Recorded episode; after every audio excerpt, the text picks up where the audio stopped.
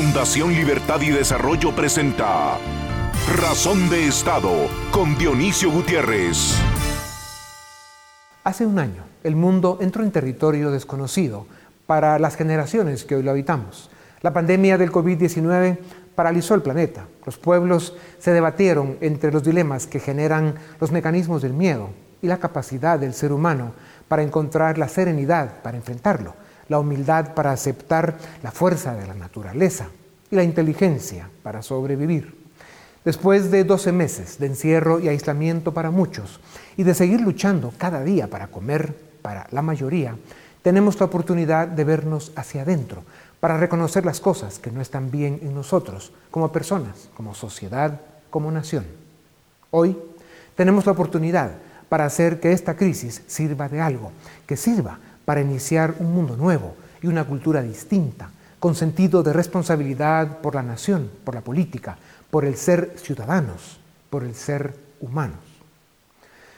Una de las lecciones que debe quedar aprendida es que la economía es una ciencia tan humana y tan vulnerable como la salud y que de ella dependemos más de lo que creímos. Si la economía o la salud fracasan, el ser humano está en peligro. Los ingresos a los que la economía permite a la gente acceder son para que resuelva su diario vivir. Los impuestos que también salen de la economía sirven para que los gobiernos funcionen.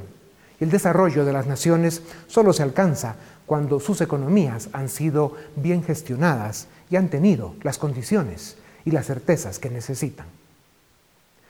Después de un año, desde que nos cambió la vida y el mundo, podemos confirmar que todo lo que pensamos que era estable y permanente, instituciones, personas, ideas, modelos de negocio, formas de trabajar, la vida diaria, resultaron frágiles y transitorias.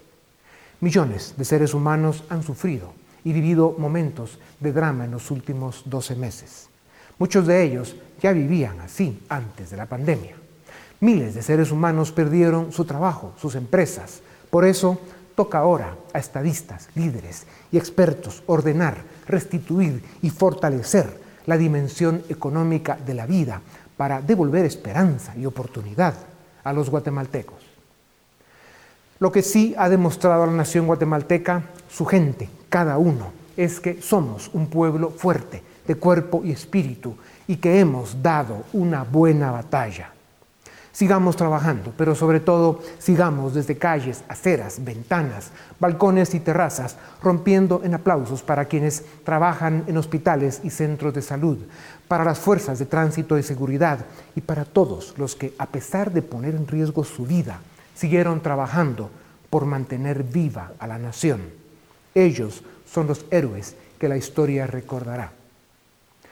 Somos una democracia joven pero cansada y capturada por un subdesarrollo político hiriente y vergonzoso. Somos una nación que grita desesperada por la necesidad de una nueva generación de próceres que nos haga nación de verdad. Como todas las crisis, esta también pasará, está pasando. Sigamos resistiendo para seguir viviendo y saldremos de ella moralmente más fuertes, cívicamente mejores ciudadanos y graduados de seres humanos como los que Guatemala necesita. A continuación, el documental En Razón de Estado. En 2020, la humanidad fue víctima colectiva del embate de un virus que en pocas semanas puso al mundo en jaque. Afectó tanto a países desarrollados que contaban con sistemas de salud modernos como a las naciones menos favorecidas. La humanidad recibió una dosis de humildad al enfrentarse a la peor pandemia de los últimos 100 años.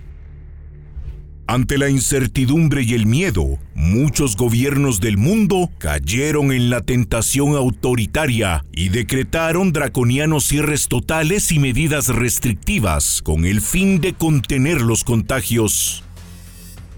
Esto tuvo un costo en términos de libertades individuales, pero también en términos económicos.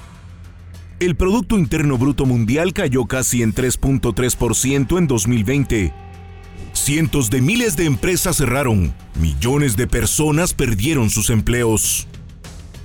Hubo otro grupo de países que optaron por medidas más liberales como Corea del Sur y Suecia, que consiguieron sortear la pandemia sin decretar autoritarios confinamientos y el tiempo parece haberles dado la razón. Guatemala optó en 2020 por estrictos confinamientos que duraron seis meses. Con más dudas que certezas y con recursos escasos, gobierno y sociedad sobrevivimos las primeras olas del COVID-19 pese a tener un sistema de salud precario, abandonado y saqueado por décadas. El paso del tiempo nos enseñó que únicamente con responsabilidad y disciplina individual podíamos contener el avance del virus. Sin embargo, la fatiga pandémica hace que la gente relaje sus medidas de prevención y se olvide de la responsabilidad, trayendo consigo un aumento considerable en los contagios. Guatemala enfrenta su tercera ola. En las últimas semanas, la tasa de contagios ha aumentado y esto ha provocado que los hospitales comiencen a saturarse.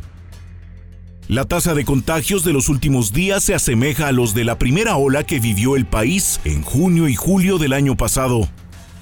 A pesar de lo grave de la crisis, sigue siendo verdad que los encierros y medidas restrictivas son una medicina mucho más cara que la propia enfermedad. Recordemos que los encierros del año pasado dejaron un saldo de 60.000 empleos formales perdidos y la desaparición de 77.000 contribuyentes en un país con cifras sociales que ya eran dramáticas antes de la pandemia. Nuevamente es hora de que los ciudadanos asuman su responsabilidad. La fórmula de mascarilla, distancia y libertad es la única salida para navegar en la pandemia. Mientras tanto, el gobierno de Guatemala debe poner sus mejores esfuerzos para vacunar rápidamente a su población. Hasta hoy, solo un 0.83% de la población ha sido vacunada. Sin embargo, recientemente el gobierno anunció que ha adquirido un lote de 16 millones de vacunas para vacunar a 8 millones de guatemaltecos. La vacunación debe ser la gran prioridad de este gobierno para salvar vidas y rescatar nuestra economía. A continuación, una entrevista exclusiva en Razón de Estado. ¿Qué tal? Bienvenidos a Razón de Estado. Hoy vamos a hablar de la situación de la pandemia para ver más o menos en qué números estamos eh, como país, más o menos las medidas que están vigentes y lo que podemos esperar para las próximas semanas, dado que Guatemala, algunos dicen, vive una tercera ola. Vamos a analizar un poco si esto es eh, preciso o cómo lo están viendo nuestros analistas. Así que agradezco que aceptar la invitación a Rodolfo Mendoza, él es analista y director estratégico de la firma Diestra, y también a Juan Pablo Gramajo, abogado y notario, para que nos ayuden a entender un poco en qué situación estamos. Rodolfo, voy a empezar contigo, eh, porque en las últimas, eh, yo diría en los últimos días, ¿no?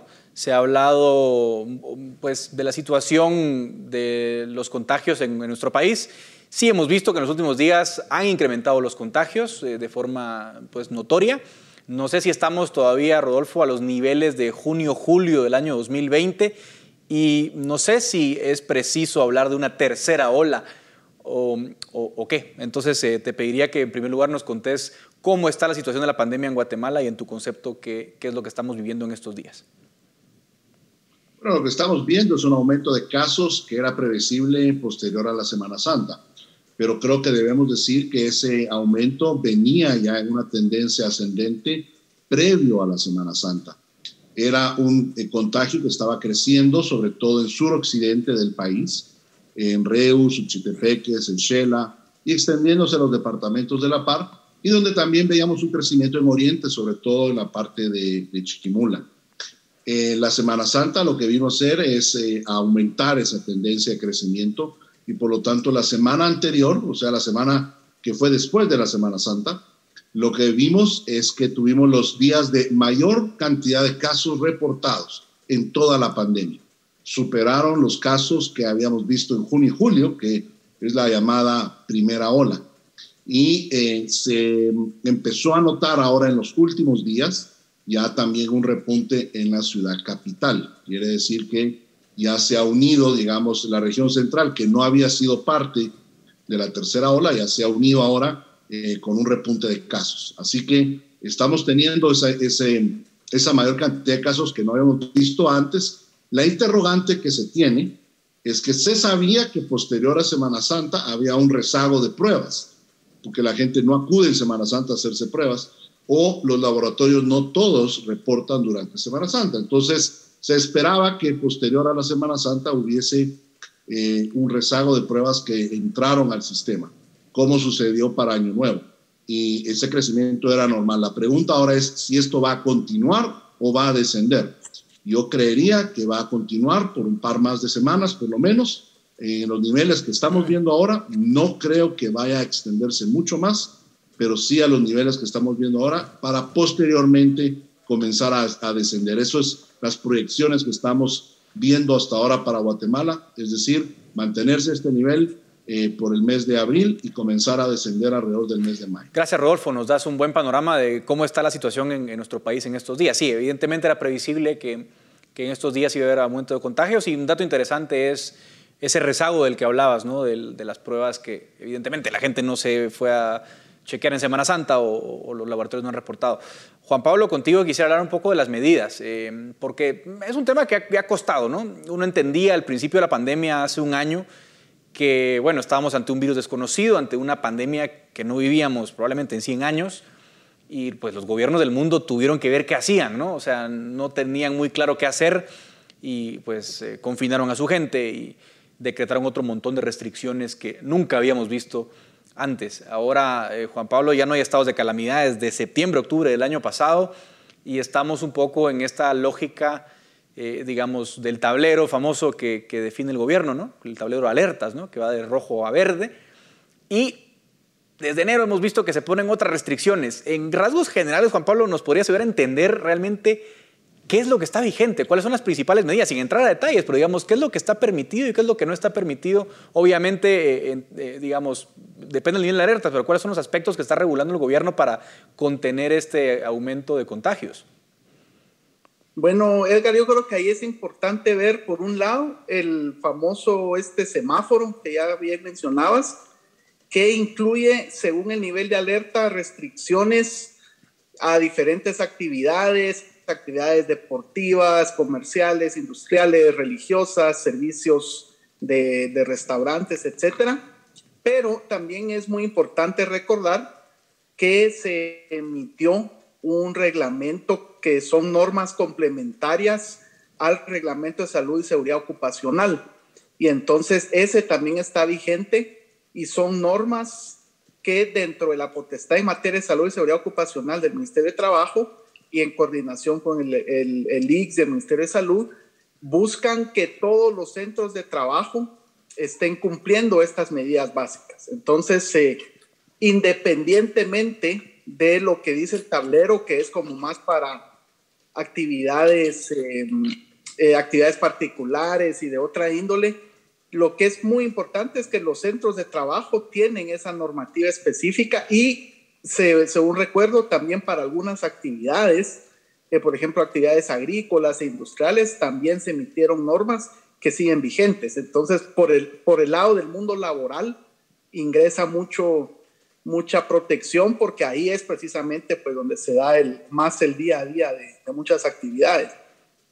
Ahora, Rodolfo, digamos, en, en, este marco de, de medidas, el, el, gobierno ha anunciado el viernes que anunciará eh, nuevas disposiciones para, de alguna forma, hacer frente a este crecimiento de los contagios. ¿Qué tanto puede hacer, Rodolfo, el gobierno? Hemos visto también que a veces es un poco errático. Eh, recordemos en enero que hubo como tres horarios para los mercados en cuestión de una semana. Eh, no estamos en estado de calamidad, es decir, no pueden hacer, no nos pueden encerrar, a no ser que hipotéticamente decretaran un estado de calamidad. Más o menos, ¿qué podríamos esperar en tu concepto que nos anuncie el presidente el viernes? Bueno, yo creo que lo importante primero, Edgar, es entender que las medidas que el gobierno dicta en estos momentos, las que ha dictado este año, son más políticas que técnicas. ¿A qué me refiero con esto? Son medidas que responden a la presión interna que tienen porque los hospitales están llenos, colapsados, pero colapsados en su parte de intensivos, no colapsados en el resto de las camas. De hecho, eh, tenemos un colapso de camas de intensivo totalmente llenas, pero las, las camas de, de, contagios leves están a la mitad. Y eso es porque tenemos muy pocas camas de intensivo. Somos eh, uno de los 10 países del mundo con menor eh, proporción de camas por habitante. Eh, y también porque la gente no tiene la confianza de llegar al sistema de salud, llega ya cuando ya está muy enfermo. Entonces, esas son las camas que se llenan. Esa genera una presión interna al, al Ministerio de Salud que se ve la necesidad de tomar alguna medida eh, para, para aliviar esa presión y también tienen presiones externas. Hay un grupo de la sociedad que cree que las medidas efectivamente tienen resultados y son necesarias y por tal razón esa presión eh, crea una desestabilidad en el gobierno y el gobierno se ve en la necesidad de eh, dar estas medidas. Vimos el ejemplo de enero que tú muestras de cómo en una semana se cambiaron tres veces el horario de, mercados, de supermercados, de centros comerciales y de restaurantes, eh, pero veamos, es un cambio donde se le limitaba en algunos casos una hora, en algunos casos dos horas. En términos de técnicos de salud, no hace nada para evitar el contagio, al contrario, crea más aglomeración porque la misma cantidad de gente llega a un supermercado que necesita comprar su alimento en menos cantidad de tiempo, por lo tanto hay más aglomeración. Pero la medida cumple el objetivo de enviar un mensaje a la ciudadanía, decir, estamos corriendo un peligro, cuídese. Es, eh, eh, el gobierno esto es lo que ha hecho, comienza siempre con una conferencia de prensa anunciando los casos están subiendo, cuídese, luego viene otra donde dice vienen medidas y luego ha tomado medidas que son más que todo eh, secundarias, más que de, de orden político, tratando de que la población tome de nuevo responsabilidad. Así que respondiendo a tu pregunta, eso es lo que yo esperaría de nuevo, medidas de ese tipo que no, no ataquen realmente el fondo, sino sean más que todo eh, colaterales, buscando que la población eh, eh, tome, tome de eso el concepto de cuidarse a sí mismo. Ahora, Juan Pablo, el año pasado, si vemos el informe anual de, del Estado de Derecho, digamos, el, ya sea el índice de Estado de Derecho, si vemos también el informe de Naciones Unidas, un retroceso en el mundo en materia de Estado de Derecho, porque los gobiernos en, situaciones de emergencia a veces se pasan de la raya. Y hay que decir esto, Juan Pablo, porque a mí me generan muchas dudas. Aquí vemos dos abogados, bueno, tres abogados, pero digamos, te pregunto a ti, que sos el entrevistado, eh, en este caso, eh, cuáles son los límites del gobierno, sin entrar, digamos, a todos los detalles, pero por ejemplo a mí, los horarios me generan muchas dudas. El gobierno de repente lanza un, una disposición y dicen, miren, no pueden abrir los restaurantes hasta las 9, los mercados a las 5. ¿Eso lo puede hacer el gobierno considerando que no estamos en un estado de excepción, Juan Pablo, o, estamos, o están jugando en una línea gris? Sí, eso precisamente es lo que yo iba a decir, te me adelantaste, que es una... Estamos viviendo una zona gris de las potestades ordinarias de las municipalidades y del Ministerio de, de Salud, ¿verdad? porque digamos, si pensamos con el, ejemplo que estabas poniendo de un restaurante, un restaurante tiene que sacar licencias municipales como establecimiento abierto al público, un restaurante tiene que sacar licencias sanitarias porque va a expedir alimentos, etcétera. Entonces, de alguna manera, eso eh, los abre a la regulación de estas autoridades. ¿Qué tanto se puede? Es otra cuestión bastante, bastante difícil de establecer porque por ejemplo, si uno se va a la jurisprudencia constitucional, tenés sentencias donde eh, la, constitución dice que en general, ¿verdad? Casi todos los derechos fundamentales se pueden limitar por ley y se ejercerán de conformidad con la ley, etcétera. ¿Qué es ley en ese contexto? Entonces la, Corte te ha dicho que para efectos de propiedad privada, ley puede ser una ordenanza municipal. Entonces no podés eh, eh, alegar por el POT. Eh, pero para efectos de libertad de industria, comercio y trabajo, ley es ley ordinaria, entonces no dejan que el Ministerio de Economía establezca ciertas limitaciones, ¿verdad? Entonces, eso es lo que estamos viendo ahorita. Hay una falta de predictibilidad y de certeza jurídica porque la, la, Corte, varias magistraturas desde hace varios años, no han tenido eh, esa, esa coherencia en su jurisprudencia. Correcto. Ahora bien, eh, lo que sí es importante es ver los derechos que expresamente están, están protegidos por el artículo 138 de la Constitución, ¿verdad? Que tal vez los más relevantes que vamos a hablar son eh, eh, libertad de locomoción, libertad de acción, eh, libertad de, de, emisión del pensamiento, ¿verdad? Que estos derechos sí establece la Constitución que solo se pueden limitar dentro de un estado de excepción, ¿verdad? Entonces ahí hay una, hay una línea gris que creo que estamos explorando aún. Dicho eso, digamos, eh, obviamente no nos pueden limitar la movilidad interdepartamental sin estado de excepción, eh, por poner algún ejemplo, las medidas que hemos visto en el pasado. Sin embargo, el tema de los horarios está en una zona bastante discutible. Y Rodolfo, hablando también de predictibilidad, lo cual es importante para no, obviamente, matar nuestra vida económica. Creo que al final los encierros del año pasado nos trajeron consecuencias brutales, eh, por ejemplo, en la educación, porque hay, hay que medir los costos versus los beneficios, ¿no? Y en algún momento parece ser que los, los cierres fueron al final una enfermedad más cara, ¿no? Eh, fueron una, un, perdón, un remedio más caro que la enfermedad. Eh, y lo estamos viendo también en la educación, es decir, eh, se ha cerrado la educación. Un informe del Banco Mundial decía que antes de la pandemia 8 de cada 10 niños eran incapaces de comprender un texto básico y se calcula que ahora van a ser 9 de cada 10 niños. Es decir, hay que ser muy prudentes, Rodolfo, con, con las medidas. ¿no? Es decir, yo sé que hay una tentación a veces de, de ante la presión ciudadana volver a medidas muy drásticas, pero hay que ver también los costos de esas medidas tan estrictas, ¿no?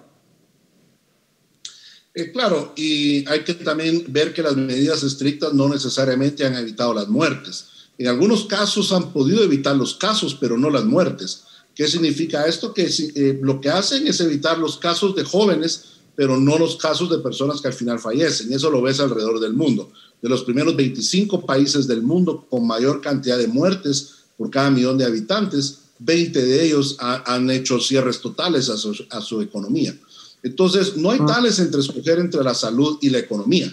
Realmente lo que tenemos es gobiernos que han gestionado bien la pandemia y han salido bien en salud y bien en economía, y hay gobiernos que la han gestionado mal y han salido mal en salud y mal en economía.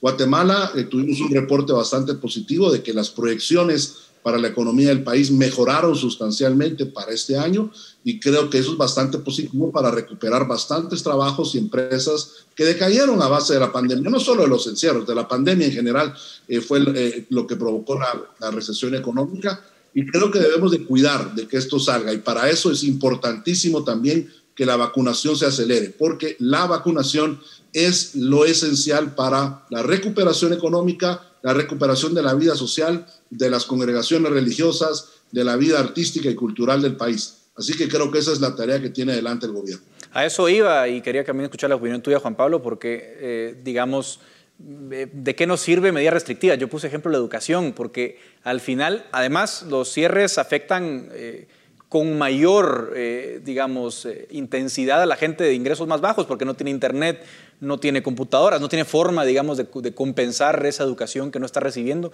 no la recibe remotamente. Entonces, parece ser que no tiene mucho sentido eh, medidas draconianas si no estamos vacunando. Juan Pablo, con la vacunación no vamos muy bien. ¿Cuáles son tus expectativas y por qué debería ser en todo caso la prioridad? Sí, yo, a mí lo que me preocupa, digamos, toda esta discusión entre, entre economía y salud, que sabemos, pues, y no, nos la han explicado mejor hace un momento, a veces se plantea en términos muy absolutos, a veces con unas falsas dicotomías, y en general, pues, digamos, sí se ha argumentado, y en algún momento del año pasado se argumentó también por parte del gobierno, la prevalencia del derecho a la vida y la salud. Y en eso, pues, creo yo que podemos estar de acuerdo independientemente de las medidas específicas. Lo que a mí sí me, me preocupa desde un punto de vista jurídico y desde un punto de vista constitucional es que las acciones que parece estar tomando el gobierno son más de carácter restrictivo, reactivo, que de carácter preventivo. Es decir, es más fácil encerrar a la gente, es más fácil limitar horarios, eh, que realmente eh, establecer un equipamiento en los famosos hospitales temporales que nos habían dicho que uno de ellos iba a tener 3.000 camas y vemos que, que no, no, no, fue así, hasta la fecha no es así. Eh, establecer un plan de vacunación, ¿verdad? Hemos visto estas, estas escenas tan lamentables que vivieron los adultos mayores durante la Semana Santa, ¿verdad? O, o es tanto cuestionamiento que se ha hecho por personas que, se han podido vacunar sin estar dentro de, las, prioridades del plan que se había establecido. Entonces, todo eso creo yo que merma mucho la confianza que el gobierno proyecta hacia la población. Entonces, si nuevas restricciones no van acompañadas de un serio esfuerzo de vacunación, una organización para vacunar eh, con transparencia, además, porque se, publicaron algunos datos que personas con conocimiento han señalado que están incompletos.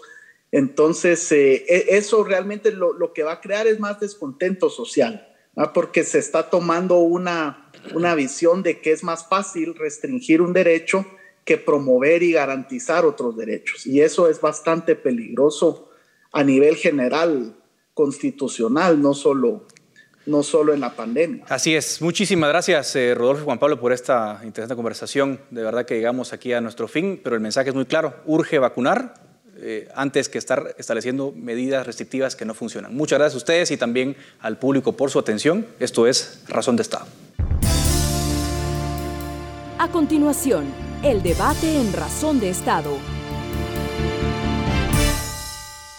Iniciamos el debate en Razón de Estado. Hoy vamos a hablar sobre la economía, que también se va recuperando luego de los cierres que se tuvieron en el 2020 y de la caída que se tuvo en el 2020 en la economía mundial y local y cuáles son las perspectivas que podemos tener a futuro.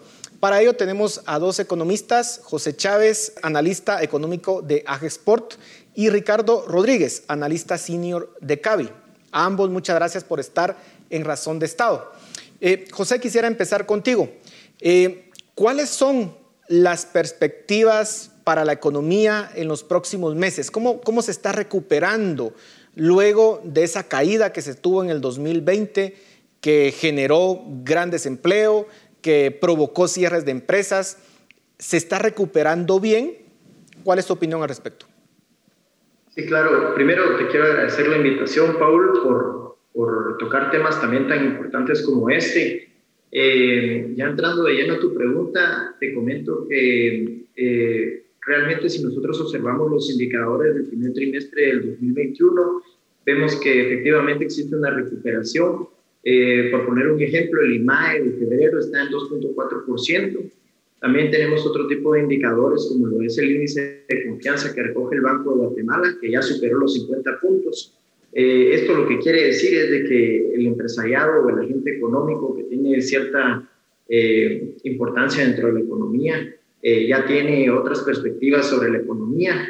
La más básica es que, bueno, ya, tiene, ya tenemos una recuperación completa de lo que es la confianza para invertir se ve que a los seis meses que vienen eh, vamos a tener inversiones nuevas, vamos a tener eh, otro tipo de, de, reactivaciones, ¿verdad? Porque la confianza ya se levantó.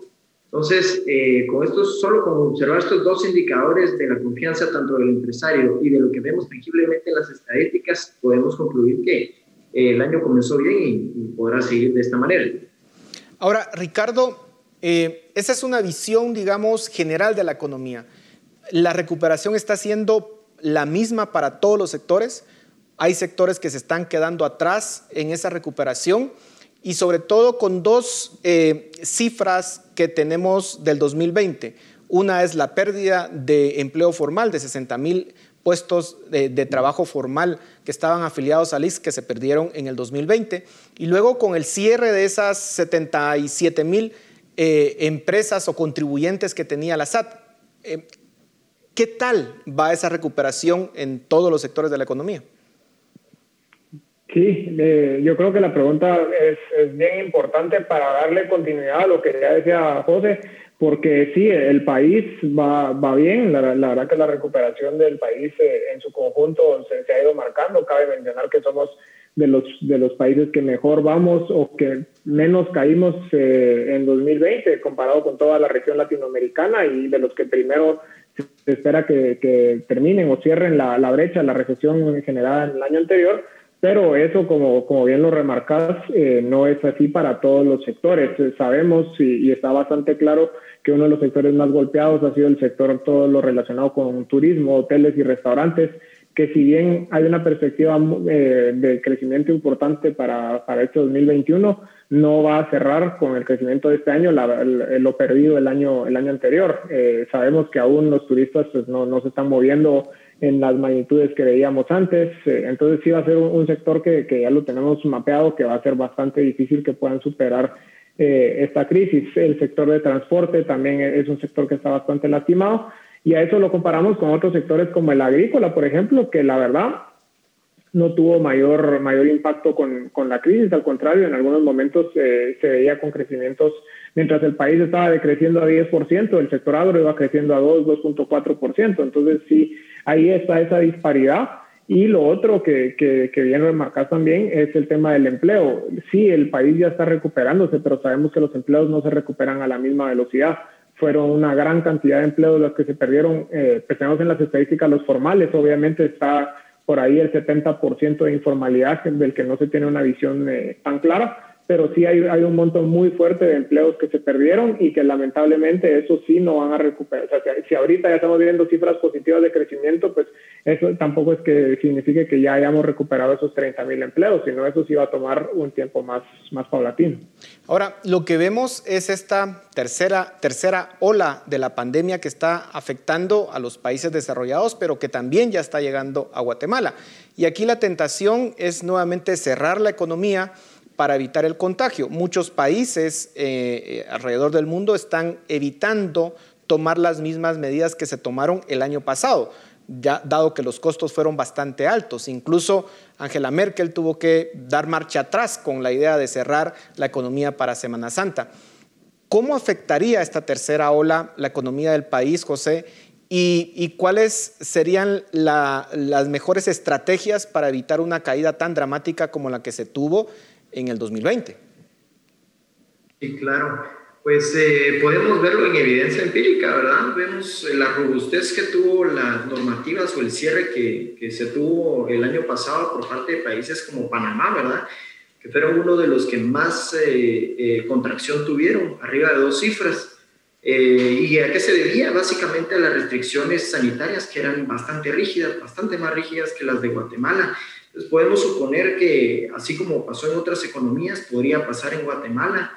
El año pasado específicamente fueron las actividades, ya lo mencionaba Ricardo, de hospedaje, hotelería, restaurantes y en parte el comercio, eh, las más afectadas. Y entre estas tres actividades, pues tenemos más o menos el 20% del PIB.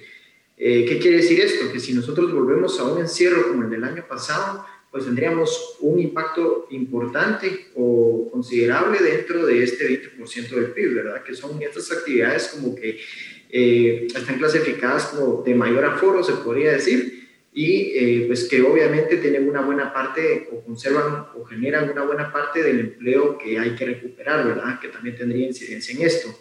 Eh, realmente todo depende de, de las, digamos, normativas que se puedan realizar desde el Ministerio de Trabajo, perdón, de Salud, eh, donde nosotros podamos ver si existe una rigidez completa o una rigidez parcial y qué tanto tiempo duran, ¿verdad? Hemos visto históricamente en los meses anteriores que normalmente el Ministerio de Salud ha tenido eh, pues restricciones que duran alrededor de 15 días. Si tenemos un lago mucho más grande, eh, pues nos podríamos preparar eh, pero ya para el día viernes nosotros ya tenemos anunciadas nuevas eh, eh, pues, disposiciones para bioseguridad y pues avisar en, en, corto tiempo de anticipación, pues sí tendría un impacto razonable dentro de estos sectores. Ricardo, ¿cuál sería tu visión al respecto? ¿Cuál creerías que sería el impacto en la economía si se decide aplicar medidas como las del año pasado?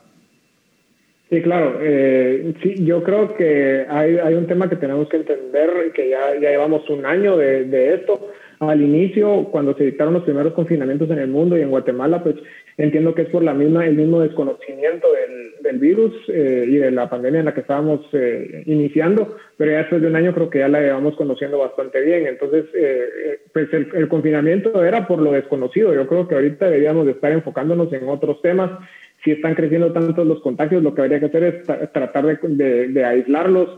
E, es el día de hoy, el país apenas hace a lo sumo 8 o 9 mil pruebas diarias. Creo que tendríamos que subir muchísimo más el tema del, testeo, de identificación y aislamiento de los casos para no tener que pararlos a todos por uno, por los que están siendo contagiados. Entonces creo que por ahí hay un tema pendiente. Creo que el tema de vacunación es importantísimo. Estamos viendo en el país una eh, pues, total eh, deficiencia en, el sistema de, obtención de las vacunas en primer lugar, pero luego con las que ya se tienen de poderlas utilizar y ejecutar. Entonces, pues, a mi punto de vista, creo que el confinamiento debería ser la última alternativa y no la primera solución ante eh, momentos en los que aumentan los contagios.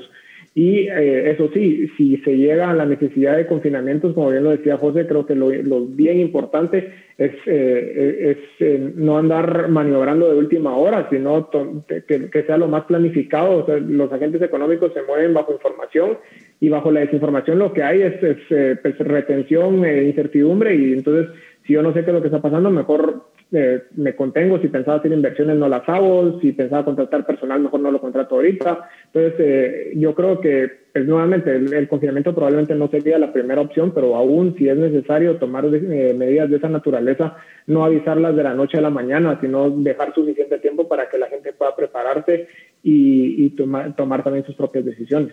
Ahora, el año pasado la inversión extranjera directa cayó más o menos un 6%. Eso fue algo que se discutió la semana pasada, un dato que se oficializó por parte del Banco de Guatemala.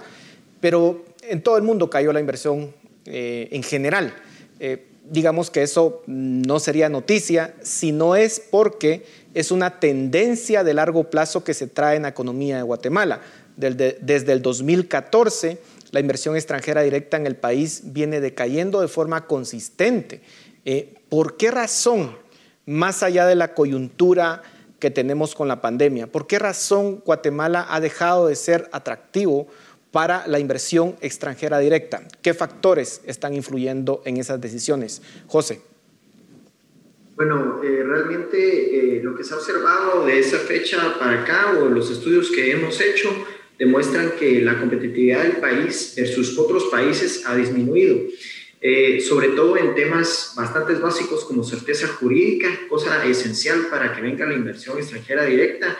Eh, la segunda, eh, mucho más importante, es que al hacer números a la hora de poner una planta en un país, en este caso Guatemala, tenemos países competidores vecinos, de hecho, como México, como Honduras, como Costa Rica, que tienen esquemas eh, de contratación o esquemas laborales mucho más flexibles a los que tenemos aquí en Guatemala. Y esto se traduce obviamente a costos más altos. Entonces, si sumamos las variables de eh, donde nosotros tenemos eh, altos costos de producción y tenemos poca certeza jurídica, pues obviamente podemos esperar a que seamos cada vez menos atractivos para las empresas internacionales. Entonces, eh, básicamente eh, se debe a, un, retroceso en, cuanto a la competitividad del país. Y Ricardo, eh, en esa línea, la inversión extranjera directa ha decaído, pero por otra parte, las remesas se han convertido cada vez en un factor más importante dentro de la economía del país.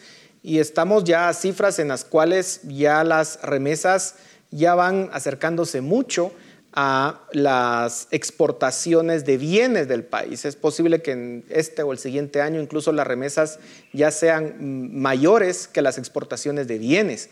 Eh, ¿Cómo cambiar ese modelo de crecimiento basado en remesas, basado en consumo, a un modelo en el cual sea la inversión eh, la que sea el principal motor?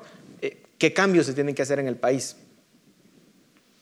Sí, sin duda, ¿no? Hay, hay, hay un panorama totalmente diferente, ¿verdad? Mientras en, la inversión, por ejemplo, a, través de inversión extranjera, eh, en el 2003 eran 1.400 millones, creo que fue la cifra récord que, alcanzamos y ah, desde entonces ahorita estamos por debajo incluso de los 1.000. Han sido 6, 7 años de, de, caída sostenida, como, como bien lo remarcabas, no, no se puede... O sea, si bien la caída del 2020 sí probablemente y muy seguramente tiene que ver con el COVID, la caída de siete años no tiene que ver con el COVID, eso tiene que ver con una incapacidad del país de poder generar las, las condiciones para atraer inversión, que es lo que genera empleo. Y si no, pasa lo que, lo que estamos viendo, ¿verdad? Entonces expulsamos eh, cierta cantidad de personas eh, al año, que pues, obviamente por, su misma estructura demográfica son personas muy jóvenes, con personas que, con familiares que dejaron aquí en Guatemala y les van a andar mandando eh, transferencias eh, constantemente, ¿verdad? Al punto que ya ahorita estamos por encima de los 11 millones y probablemente para, para este año ya sea más que las, las exportaciones. ¿Qué habría que hacer? Habría que atacar las razones por las que las personas están migrando y por las que las, las empresas no están invirtiendo más en el país. Por un lado, sabemos que el, la caída en, en, la inversión tiene mucho que ver, eh, pues, no solo con temas de corrupción, aunque obviamente tienen que ver, a partir de ese momento empiezan los, los escándalos de, corrupción en, en, Guatemala, los más fuertes y, y pues, todo lo que ya conocemos, pero también empiezan suspensiones a algunas empresas, eh, por ejemplo la minera y otros temas similares. Entonces, eh, obviamente, pues, pudiéramos decir, bueno, el tema es contra la minería, pero no, el tema es contra todas las inversiones en el país, porque hoy es, el sector minero, mañana puede ser otro sector, y cuando no hay la certeza que proteja esas, esas inversiones, entonces pues nadie va a encontrar atractivo y empresas que, que les interese Guatemala por las características geográficas, por las características eh, del inglés, por ejemplo, para el tema de call centers, eh, o sea, si el país es atractivo per se, pero si no ofrece las condiciones que otros países, eh, vecinos, competidores nuestros sí los ofrecen, pues ahí salimos perdiendo. Sabemos que este es un problema que se arrastra de años, la poca competitividad del país. pero ¿qué podría hacer el gobierno en el corto plazo, José, para poder impulsar el crecimiento económico del país, para que no sea un crecimiento automático, inercial, sino que sea realmente un crecimiento robusto, el 6, 7, 8% de forma continuada. Eh, el gobierno tiene tres años eh, todavía por delante. ¿Qué acciones se pueden tomar en el corto plazo para impulsar ese crecimiento económico?